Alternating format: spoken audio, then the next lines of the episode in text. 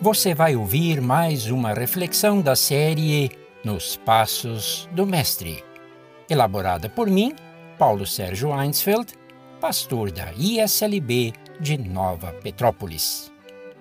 Tema de hoje: De língua solta. Lucas capítulo 1, versículos 67 a 80.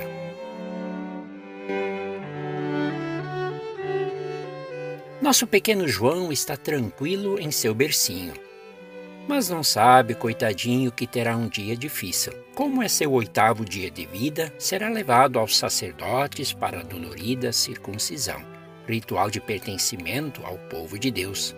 É hora também de tornar público seu nome. A tradição mandava dar-lhe o nome do pai, Zacarias, que significa lembrado por Deus. A mãe intervém com firmeza: de modo nenhum, ele será chamado João. O novo nome significa agraciado por Deus. O pai, coitado, sem poder falar, gesticula sem parar.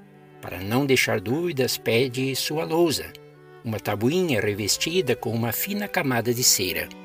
Escreve o nome do herdeiro João, e todos se perguntam o que virá a ser este menino? Depois de mais de nove meses, a sua língua é finalmente destravada. Zacarias teria muita conversa para colocar em dia, mas a primeira coisa que faz é cantar um belo cântico de louvor a Deus. Ele comemora, orando e adorando a Deus, cheio do Espírito Santo, e diz: Bendito seja o Senhor, Deus de Israel, porque visitou e redimiu o seu povo, e nos suscitou plena e poderosa salvação na casa de Davi, seu servo.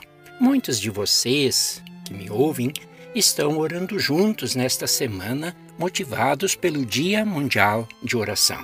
Hoje, eu olho para esta oração, o Cântico de Zacarias.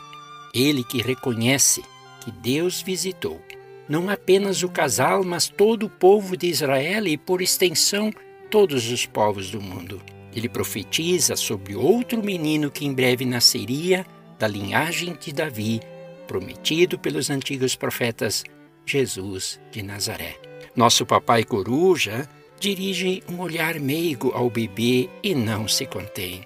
Você, menino, será chamado profeta do Altíssimo, porque precederá o Senhor preparando-lhe os caminhos. Eu acho muito legal quando pai, mãe e irmãos falam com o bebê mas na verdade é para os outros ouvir. Assim se expressa muita ternura e comunhão familiar. Nós também falamos o que desejamos para o futuro dos pequeninos. Você lembra do que desejava para seus filhos? Você já profetizou para seus netos ou sobrinhos: Tu serás um servo, uma serva de Deus? Tu serás um instrumento nas mãos de Deus para melhorar o mundo? Oremos, pois, pelas novas gerações. Oremos para que as pessoas que vivem nas trevas e na sombra da morte sejam iluminadas pelo sol nascente, Jesus, que dirige nossos pés pelo caminho da paz. Ah, como precisamos disso, não é mesmo?